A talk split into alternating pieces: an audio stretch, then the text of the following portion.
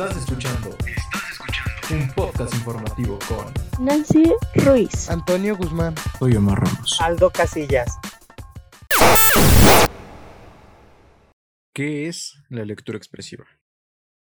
Pues bien, la lectura expresiva es la lectura de una obra en la cual se da un énfasis y se realizan acciones como si se representara. Se caracteriza por un lenguaje corporal y es acompañada pues, obviamente de la voz del locutor. Él tiene que darle la emoción correcta para representar lo que el autor quiere y a su vez también se comprende el género que se va a leer para darle la mejor interpretación posible. ¿Quiénes utilizan la lectura expresiva y en qué contexto?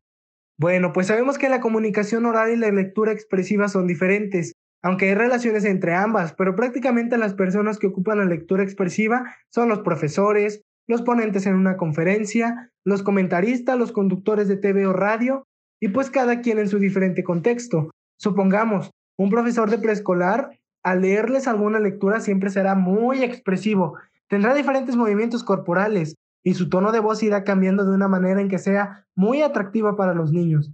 Y pues a eso se le llama lectura expresiva. ¿Para qué sirve la lectura expresiva? Su objetivo primordial es reproducir con nuestra voz toda expresividad de un texto, como son las emociones que el autor refleje en dicho texto.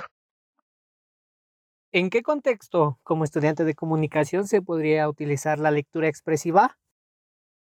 Como estudiante de comunicación existen varias vertientes donde se puede dar un uso correcto de esta herramienta.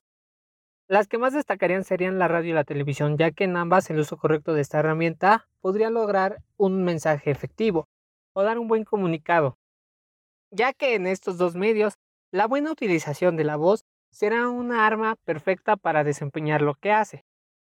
Pero vámonos a un ámbito más general. El uso correcto de la lectura expresiva le va a servir a un estudiante de comunicación en un ámbito general, ya que podrá desenvolverse tanto en medios como con las personas y así lograr desempeñar un buen discurso.